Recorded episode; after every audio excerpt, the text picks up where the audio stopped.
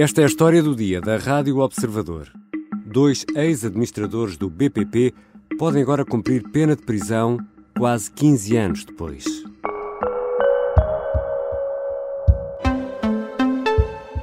O fundador do Banco eh, Privado Português foi encontrado eh, sem vida na cela onde estava detido, na prisão de Westville, na África do Sul. A notícia da morte de João Rendeiro surgiu na manhã de 13 de maio de 2022.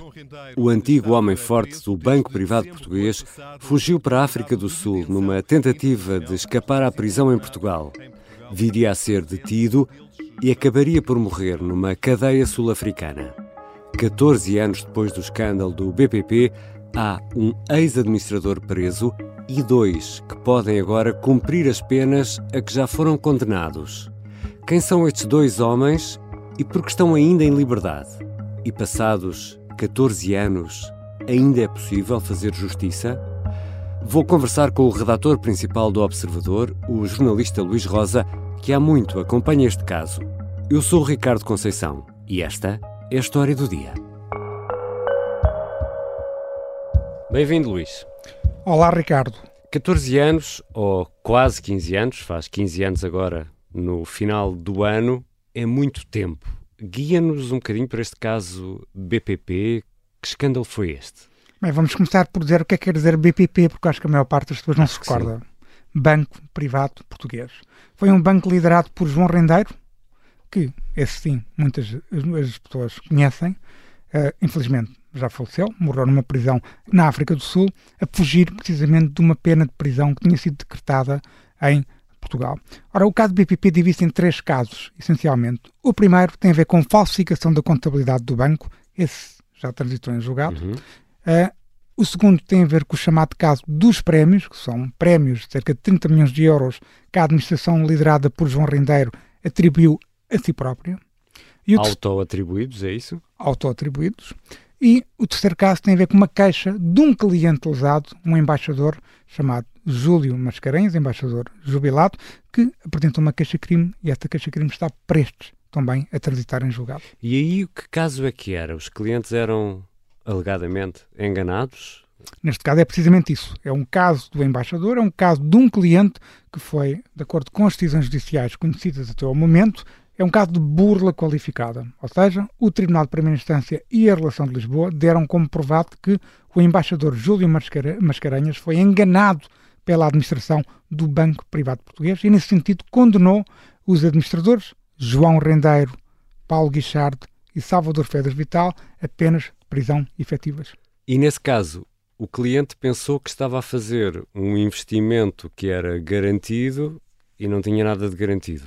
É precisamente esse o ponto. O cliente foi convencido de que o investimento que estava a fazer tinha capital garantido, e não tinha, mas também houve mais dois pormenores bastante simples de explicar.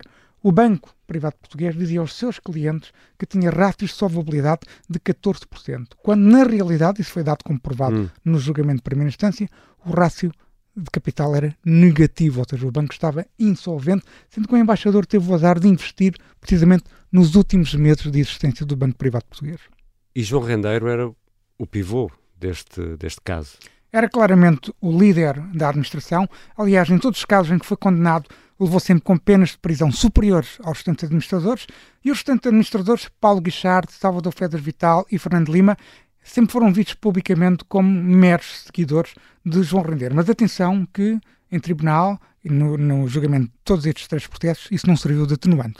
Luís Rosa, mas nesta altura quantas pessoas estão presas? Há uma pessoa presa, é isso? Há um banqueiro preso em Portugal, ele chama-se Paulo Guichard.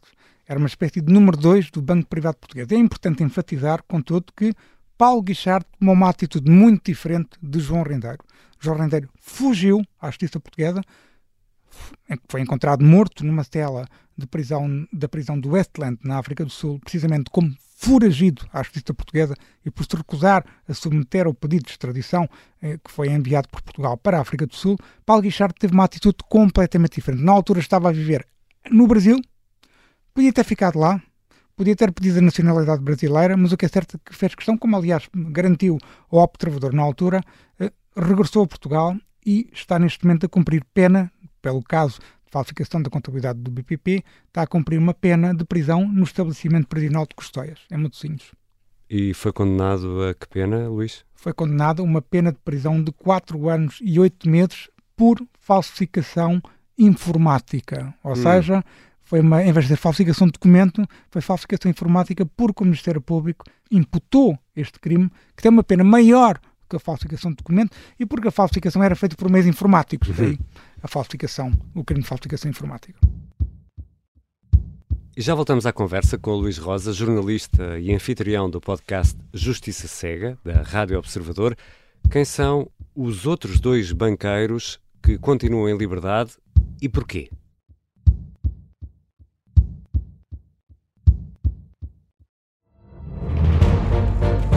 Esta é a história do padre obcecado com a infiltração do comunismo na Igreja que tentou matar o Papa em Fátima. Que raio de coincidência!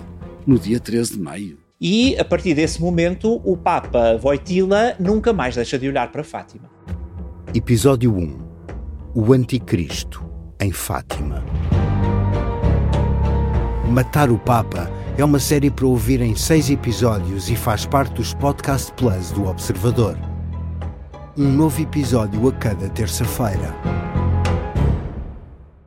Os assinantes do Observador têm acesso antecipado a todos os episódios desta série, já disponíveis em observador.pt. Os Podcast Plus do Observador têm o apoio da Kia. Regressamos à conversa com o jornalista, redator principal do Observador, Luís Rosa. Luís, e quem são as duas outras personagens desta história? Chamam-se Salvador Faidas Vital e Fernando Lima. São dois ex-administradores do Banco Privado Português Dizia-se que nos bastidores do Banco Privado Português que eram pessoas, nomeadamente e também com Paulo Guichard, eram três ex-administradores que se limitavam a seguir uh, João Rendeiro. João Rendeiro era um homem, um líder com um uhum. pulso forte e que punha e dispunha na liderança do Banco Privado Português. Seja como for, isto não serviu, como eu já expliquei, de atenuante nas condenações sucessivas que todos os ex-administradores do Banco Privado Português tiveram. E é importante fazer aqui esse ponto da situação. Como eu disse há pouco, há três processos do Banco Privado Português. Há um processo que já ficou completamente encerrado para todos. Esse está arrumado. Encerrado, que é o caso da falsificação da contabilidade, em que foram todos condenados pelo crime de falsificação informática. Ora, aqui, Salvador Fedras Vital e Fernando Lima foram condenados a penas suspensas. Hum. No caso de Salvador Fedras Vital, teve de entregar 15 mil euros à Associação Cais para conseguir uma pena suspensa de 3 anos e 6 meses entregou o dinheiro pagou, e, ficou, pagou e livrou-se com pena da cadeia. No caso de Fernando Lima, foi simplesmente uma pena suspensa de um ano e não teve de pagar nenhuma injunção. Até então, e os outros dois processos? Os, dois, os outros dois processos têm a ver com questões diferentes. Um processo tem a ver com o caso dos prémios, como eu expliquei uhum. no início, são cerca de 30 milhões de euros que foram auto-atribuídos pela administração do João Rendeiro. Ou seja, João Rendeiro decidiu atribuir a si próprio cerca de 13,6 milhões de euros entre 2005 e 2008, Fedras Vital 7,7 milhões de euros, Paulo Guichard 7,7 milhões de euros e Fernando Lima 2,1 milhões de euros. Este caso é o caso que tem penas mais gravosas. No caso de João Rendeiro, foi condenado a 10 anos de prisão, Salvador Fedras Vital e Paulo Guichard cerca de 9 anos de prisão e Fernando Lima cerca de 6 anos de prisão. Fernando Lima tem praticamente o trânsito em julgado a sua pena de seis anos de prisão, como já vamos ver mais à frente. Uhum. E há também um terceiro caso, que é o caso do embaixador, que é a queixa do embaixador Júlio Mascarenhas. O tal cliente alegadamente o tal enganado. cliente que foi lesado contra todos esses administradores. E aqui é Salvador Fedras Vital, neste processo, que tem uma pena transitada, prestes a transitar em julgado, uma pena de dois anos e seis meses. Mas tu falas em prestes a transitar em julgado, já anda nos tribunais, estes processos todos. Como é que se explica que 14 anos depois, quase 15 anos depois, estas duas personagens desta história continuem em liberdade quando há já um ex-banqueiro preso? A explicação é complexa, como é habitual na justiça portuguesa. É para isso que cá estás, Luís Rosa. para explicar. Ora, vamos explicar. Pode-se dizer que há alguma responsabilidade do Ministério Público, no sentido em que os inquéritos, a fase de inquéritos, a fase de investigação, demorou o seu tempo. Atenção que neste caso do BPP, os procuradores uh, Inês Bonina e Hugo Neto tiveram uma estratégia que foi acertada, dividiram o processo em diferentes, hum. lá está, em três processos, não fizeram mega processo.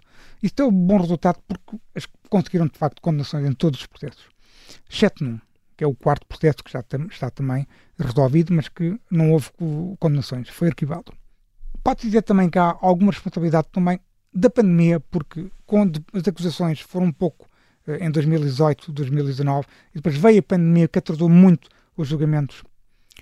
E pode-se dizer que há aqui também algumas questões na fase de recursos em que uh, podia haver decisões mais pedidas da parte da relação de Lisboa, como já vamos ver no caso do embaixador. Aqui neste caso, a admissão do recurso para o Supremo Tribunal de Justiça podia eventualmente ter sido recusado pela relação de Lisboa.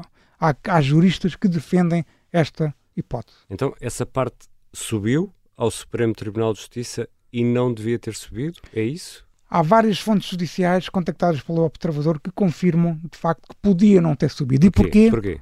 E porquê? Por uma razão simples, qualquer pessoa percebe isto. Há vários requisitos para que o Supremo Tribunal de Justiça admita um recurso penal. A pena tem de ser inferior a 8 anos e não pode haver duplo conforme. O que é duplo conforme? É quando a relação de Lisboa confirma na íntegra quer a pena, quer a matéria de facto que foi dado como provada na primeira instância. E isso aconteceu. E isso aconteceu. E é precisamente essa a questão. É que neste caso do embaixador, a relação de Lisboa, a desembargadora Adelina Barradas de Oliveira, confirmou na íntegra a decisão da primeira instância. Não mudou nem a pena, nem alterou a matéria de facto. E a pena era simples no caso de Salvador Fedra Vital, dois anos e seis meses de prisão efetiva e o pagamento, forma solidária com os restantes administradores, ex-administradores do BPP, o pagamento de minimização civil de 225 mil euros ao embaixador Júlio Mascarenhas, mais 10 mil euros de danos morais. Isto não foi alterado. E o caso agora está no Supremo? E o caso está no Supremo, sendo que o Supremo já tomou uma decisão no dia 9 de junho de 2023. Tomou uma decisão sobre o recurso que a desembargadora Adelina Barradas de Oliveira admitiu sobre hum. o seu acórdão condenatório. E qual foi a decisão do Supremo? Uma decisão que se divide em duas partes. Sob a parte penal, ou seja, sob a pena de prisão de dois anos e seis meses, decretada pela primeira instância e confirmada pela relação, o Supremo Tribunal de Justiça disse que essa pena de prisão já transitou em julgado. Transitou em julgado no final de 2022. E porquê?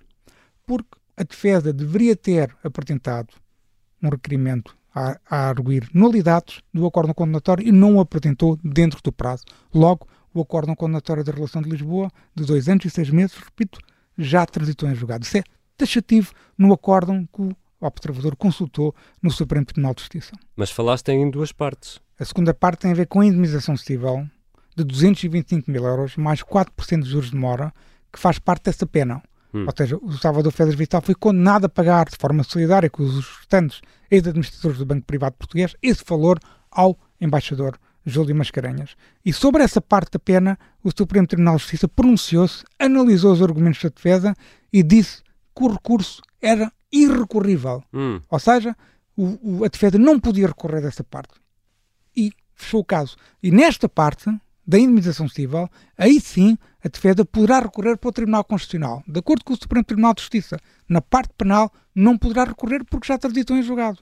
Já percebemos que este caso é complicado, é intricado, tem muitas nuances, mas pelo que estás a, a explicar, já está tudo decidido, ou não? Há aqui um pormenor que é importante este acórdão do Supremo Tribunal de Justiça que decreta o trânsito em julgado de pena de prisão de dois anos e seis meses de Salvador Fedras Vital, o caso de Fernando Lima, é um terceiro processo que já vamos uhum. abordar, ainda não transitou, e o, acórdão em si ainda não transitou em julgado. Está prestes a transitar em julgado, houve feiras judiciais, houve interrupção dos prazos, e agora os tribunais vão reabrir no dia 1 de setembro. Nos, após o dia 1 de setembro, esse, esse, hum, esse acórdão deverá transitar em julgado. Mas atenção que a defesa tem prazo ainda para apresentar um recurso no Tribunal Constitucional sobre a parte de indemnização civil. E quando isso acontecer, e vai acontecer com a certeza, teremos que ver o que é que a Conselheira Helena Muniz vai decidir. Porque recebendo esse recurso, a Conselheira Helena Muniz tem que decidir das duas uma.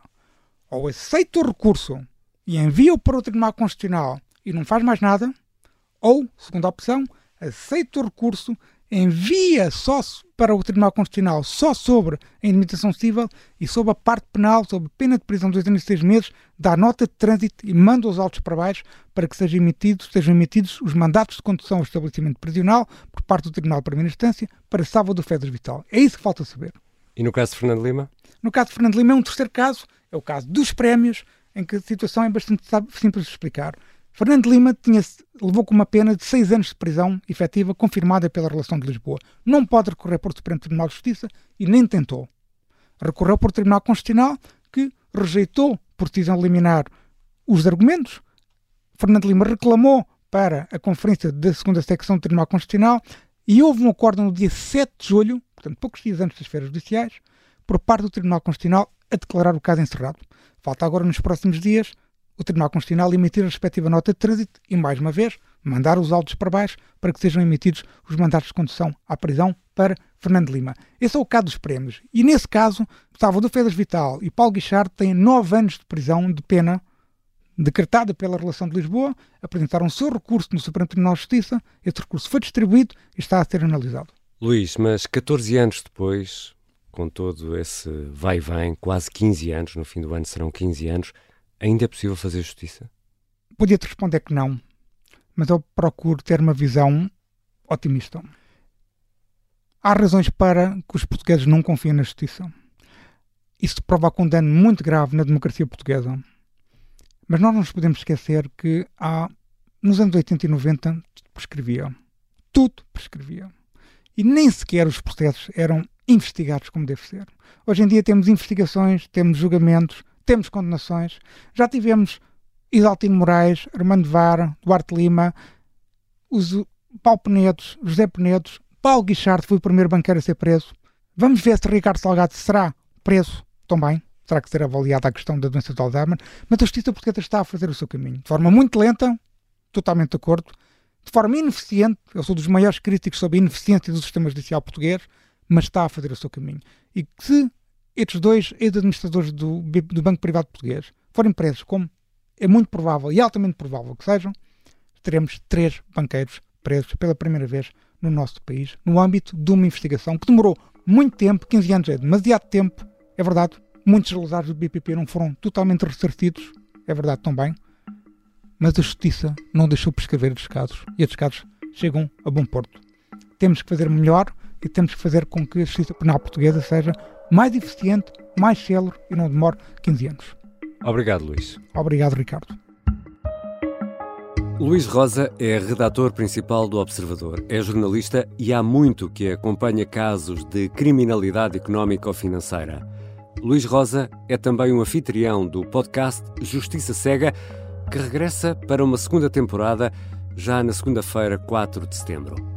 Esta foi a história do dia e, se gosta da história do dia, há duas coisas muito simples que pode fazer e que para nós são uma grande ajuda. Uma é clicar em seguir a história do dia na aplicação que habitualmente utiliza para ouvir podcasts. A outra é partilhar um dos nossos quase 400 episódios com dois amigos ou familiares. É mesmo uma grande ajuda para nós. A sonoplastia é do Artur Costa, a música do genérico do João Ribeiro. Eu sou o Ricardo Conceição. Até amanhã.